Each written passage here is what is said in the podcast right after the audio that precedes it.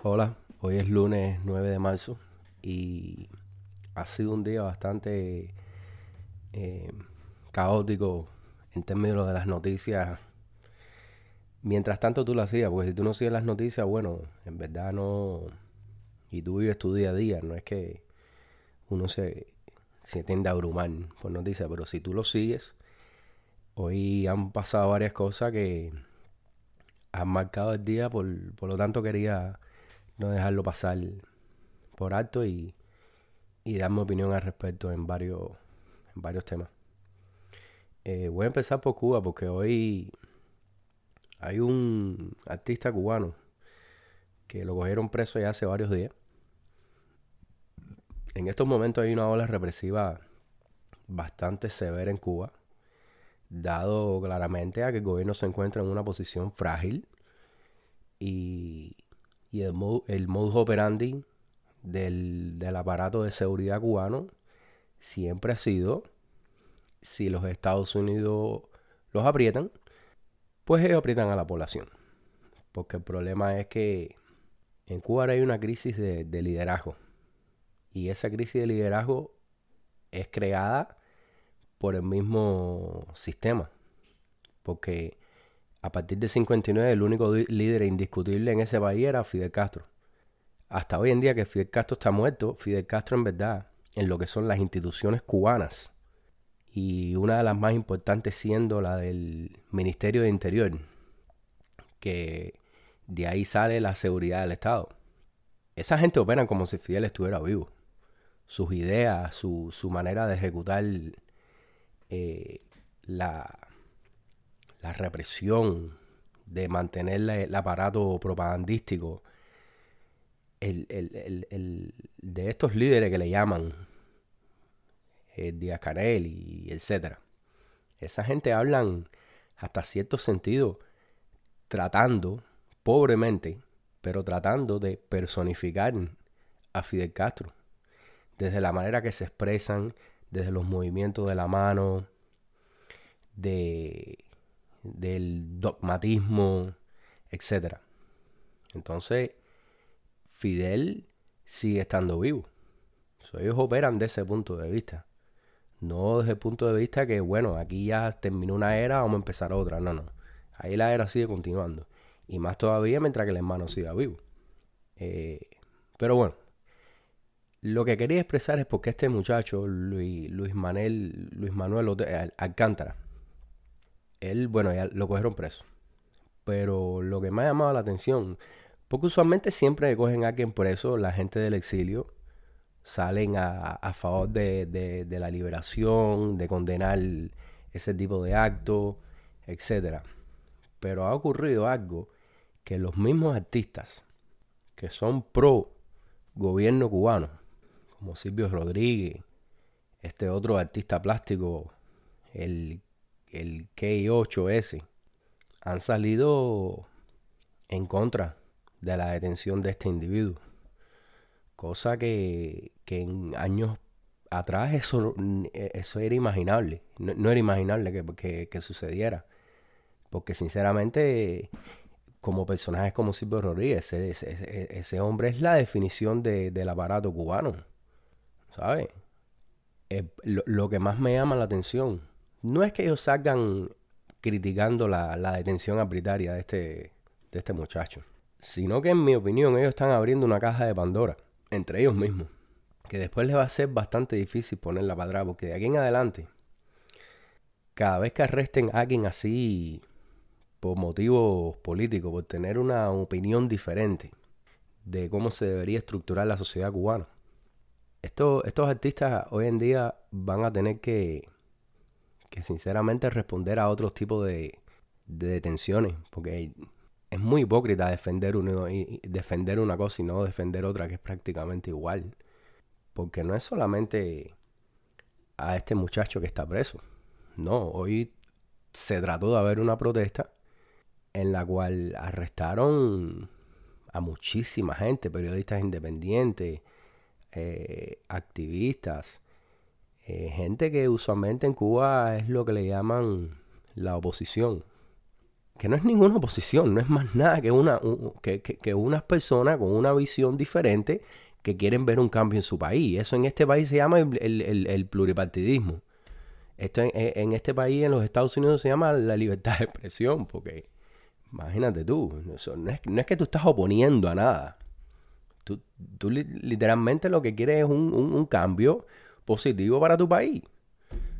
¿Sabes? Pero bueno, le llaman la oposición porque aquellos necesitan un enemigo. Porque son contrarrevolucionarios. Por favor. Pero bueno. Entonces, yo quiero ver a toda esa gente que están criticando el arresto de este, de este muchacho, de Luis Manuel, que critiquen también todos estos arrestos. Porque no estamos hablando solamente de hombres. No, no, no, no, no. Hoy, hoy hubo una señora que puso un video de cómo, de cómo la estaban maltratando y ella, y, ella pidiendo que no la tocaran, etcétera. Bueno, terminó arrestada. Ese arresto es tan malo como el arresto de este otro muchacho. O sea, ¿dónde están esa gente criticando el arresto por querer expresarte libremente? Entonces, por eso digo que eh, no es que yo diga que la cosa en Cuba oh, va a cambiar de un día para otro, no.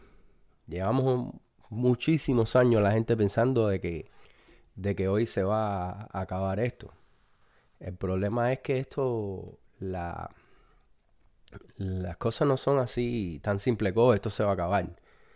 Pero claramente hoy en día están habiendo medidores que dicen que aquello de verdad que no está bien. Y en el mismo sentido del control que ellos mantienen sobre la sociedad. Porque este tipo de cosas era imaginable cuando Fidel Castro estaba vivo. Porque en el 2003 hubo un evento que se llamó la Primavera Negra, que detuvieron a setenta y pico de gente. Silvio Rodríguez no estaba pidiendo la liberación de esa gente. Y esa gente lo estaban arrestando literalmente por motivos políticos. Porque son gente que estaban creando diferentes foros civiles para educar a la gente sobre la política en Cuba y sus faltas de libertad, etc. Y le fueron para arriba con todo. Y les metieron unas condenas de esas de, de 15, 20 años. Unas una, salvajadas esas que tú dices por, tu madre. ¿Qué es esto? Un asesino en Cuba no le meten tantos años. Pero el, y la otra cosa interesante del momento es que ya Fidel no está. Ya no hay una persona que, que, que tenga un carácter que salga a la calle y que la gente se, se cambien. Nadie respeta a ninguno de esos hoy en día que están ahí de payasos, porque son unos payasos lo que son. Porque no son líderes y ellos lo saben. Son unos títeres y, y, de la, y del corte más feo. Porque tú lo ves a, un, a, cientos de millas, tú ves que son eh, títeres. Y es más, es que ni lo esconden. Ellos lo dicen. Cuando el cretino de Díaz Canet dijo que, que su, él, siendo presidente, él no cambiaba nada, que él era continuidad. ¿Continuidad de qué, compadre? De miseria. Eso es lo que tú eres continuidad. Por favor. Pero bueno, un ejemplo muy, muy bueno en este sentido es lo que pasó en el 94 en Cuba, que es un tema que quiero abordar y, y espero tener una entrevista pronto con una persona que vivió la experiencia, que fue la crisis de los balseros. Y todo empezó con un estallido social que le llamaron el maleconazo. Inclusive hubieron muertos y todo. Fue la última vez que el cubano se, se, se reviró en masas. Porque eran masas de gente pidiendo con palo de todo. Abajo Fidel y, para qué fue aquello. Hasta un, creo que me dijo como metieron hasta una bomba en un hotel. Que eso fue lo que, una de las cosas que estalló la cosa. Pero bueno, cuando la cosa más caliente estaba, eh, Fidel Claro, es cortado. Pero el tipo no se le puede quitar que se paró en el medio de todo el mundo y, y la cosa se calmó. Bueno, y dijo que se quiera ir que se vaya. Por eso es la crisis de los balseros, porque la gente dijeron, ok, me voy. ¿Verdad? Pero hoy en día no hay una, no hay una figura semejante. hoy en día no hay una figura que si la gente se, se vuelve loca y se tiran para la calle y empieza la violencia, no hay una persona, no hay un líder que pueda decirle a la gente, oye, vamos a tener un diálogo. La única manera de resolver eso es hacer con la fuerza. Y eso va a lucir muy mal. Especialmente para la imagen que tiene Cuba. Cuba tiene una imagen de, de paraíso no violento. paraíso no violento. Deja que se ponga la cosa para que tú veas. el problema es que la otra diferencia del 94 hoy en día es el internet y, y, los celulares. Hoy en día cualquiera saca un celular. En Cuba hay, muchísima gente en el mundo que ni se enteraron ni de lo que pasó en el, en el 94 en Cuba. ¿Tú te imaginas? Con la tecnología de hoy en día, cómo hubiese sido, cómo se hubiese documentado todo aquel evento y todas esas travesías en el mar. Porque fueron miles de gente que se tiraron al mar. Imagínate tú esa gente con celulares filmando toda aquella travesía. No fuera otra cosa. Es que no se puede. No se puede porque el mundo enseguida, el mundo se le tiene que virar. Porque es muy jodido quedarse callado cuando la gente se está tirando al mar. Porque antes, bueno, la falta de información Fidel lo pudo controlar de ese sentido. Pero hoy en día no. Hoy en día cualquiera se entera. No, es muy difícil. Y ahí hay una otra gran diferencia. Y también que ya no existe una ley de pieza de copia mojado. Porque esa siempre fue la, táctica de Fidel para apaciguar lo, el ambiente de cambio en Cuba. Fue que cada vez que había un, un lío, un problema de un problema social, de desacuerdo, él literalmente abría el mar y le decía a todo el mundo que se fueran. Varias veces lo hizo. Bueno, hoy en día no hay una política que permita que que hay un éxodo masivo de Cuba y que Estados Unidos lo reciba. Porque en aquel momento no es que Estados Unidos lo recibió, los mandaron para la, base naval de Guantánamo y de ahí lo fueron procesando. Eso fue un acuerdo entre Fidel Castro y Bill Clinton. Pero hoy en día no hay nada como eso. La, administración de Trump está, los tiene a ellos, vaya, hasta, hasta el cuello. Y yo no creo que ellos que se quieran sentar a hablar con, con la administración de Donald Trump. Porque eso los haría ver a ellos como débiles y, y, ellos todavía están en la mentalidad de lo que estaba hablando hace un, momento de David y, Golía. E, ellos, se, ellos se creen como David, un héroe, oh, nosotros estamos en contra del imperio, bla, bla, bla. No, bro, esa muela no, no aguanta, ¿sabes? Pero por mantener el poder, ellos están literalmente, tienen a un país en una miseria extrema. Y también mantener el poder no solo por las hacia del poder. Es que el problema es que el poder significa su, su, su supervivencia. Por eso todos, todos ellos, todos sus hijos los tienen afuera en el extranjero, porque ellos saben que en algún momento, o sea, que ellos explota, es sálvese quien pueda. Pero mientras que ellos tengan el poder, por lo menos su seguridad está estable. La seguridad no solamente de los líderes de más arriba, sino de toda esa gente del partido, que todos son cómplices de lo que está pasando. Y mucha gente los conoce. Entonces, pero bueno, para ya terminar esta parte, eh, sería interesante ver cómo, cómo estos artistas que se han pronunciado en contra del arresto de este de este individuo se pronuncien a partir de ahora de, lo, de los abusos en Cuba. A ver cómo va a ser la doble moral o si lo van a aplicar o no lo van a aplicar o si en verdad esto significa que a partir de ahora esta gente se va a tener que ver obligada. ¿Sabes qué? Se acabó yo estar escondido bajo una piedra. Ya la realidad te está dando en la cara ahí, ahí, ahí. Ya no hay un Fidel Castro para que tú puedas ir, oh, mi comandante. Qué bueno, confío en ti, todo va a cambiar. No, no, no, ya eso es figura, no la hay. Y claramente a Raúl Castro no le interesa. Ese tipo está retiradísimo. Entonces, vamos a ver qué pasa. La otra noticia que me pareció bastante interesante fue esta de, de que Italia va a restringir a todos sus ciudadanos de viajes nacionales, bueno, adentro del país, que suena bastante drástico y esto del coronavirus está bastante, bastante extraño es un, algo que también me quisiera dedicar un episodio porque están pasando tantas cosas que sinceramente no tienen sentido. Pero bueno, claramente hay un problema de salud. Eso, eso no es la, la discusión, es dado los números, las medidas tan extremas que están causando un impacto tan grande en términos de economía. Yo sé que el virus está, acaba de, bueno, lleva ya unos meses eh, en China se ha contenido bastante. Ahora se está regando, bueno, en partes del mundo. Pero decir que es una pandemia, eh, me parece que es exagerarlo un poco y crear un, un pánico que no creo que es productivo, al contrario es contraproductivo, especialmente para la vida de la gente.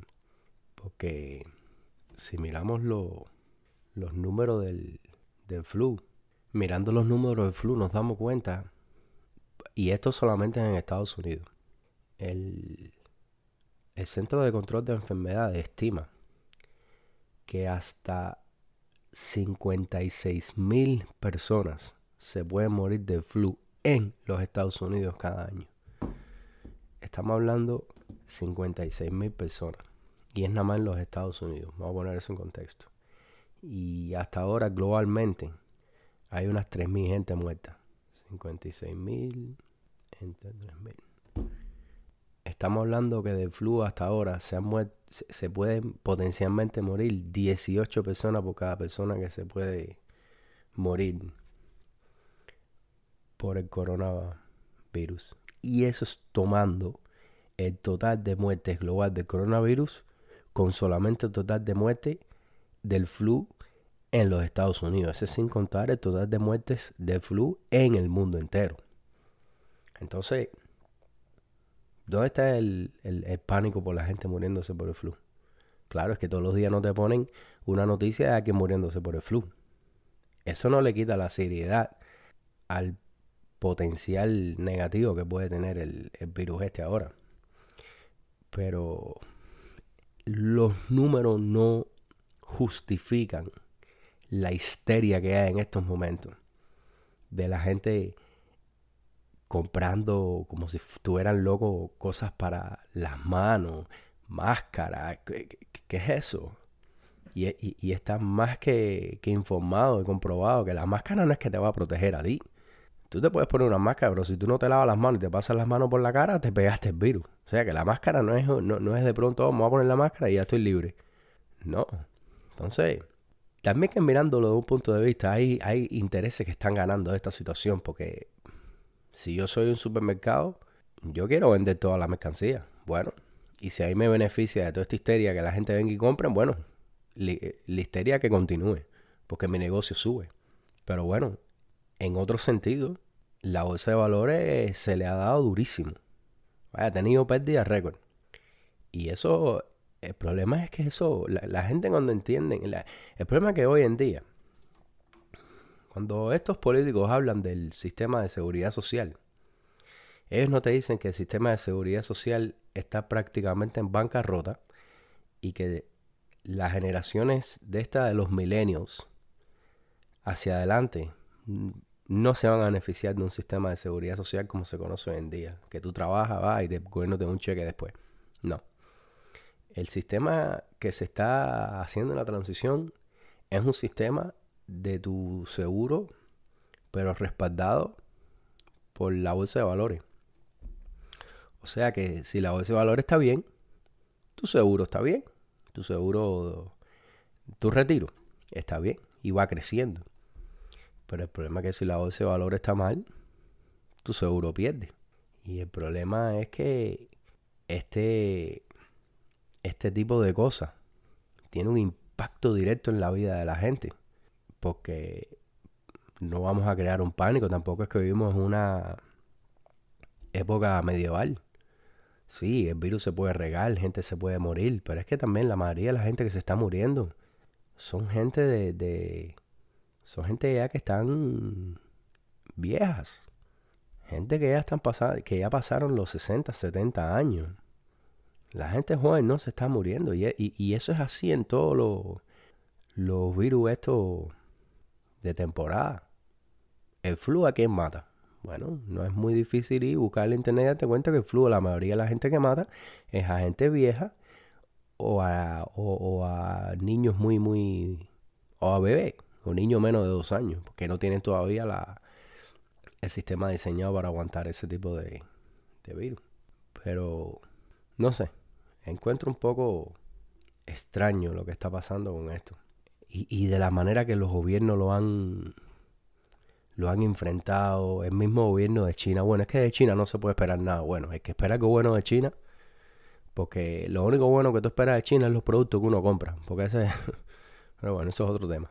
Eh, pero de, ahí para allá, ese gobierno no tiene ninguna, ninguna intención y no gana nada diciendo la verdad. Eh, eh, el, problema es que, al contrario, si algo mantiene a los chinos del poder es ese nivel de desinformación que ellos tienen. uno no sabe en verdad de cómo salió ese virus, de cuánta gente en verdad se ha muerto, de, de cómo ellos eh, si sabían de antemano lo que estaba pasando. Uno no sabe. Porque ellos, eh, eh, ellos mismos, entre ellos mismos, se mantienen en secreto. Imagínate ellos con, con el mundo. Y sinceramente, decir que eso salió de gente comer murciélago, ese cuento que se lo metan a otro. Porque si eso fuera así, ven acá en los últimos 50 años que la gente ha estado comiendo murciélago porque el virus no se ha dado. Oh, se vino a dar ahora.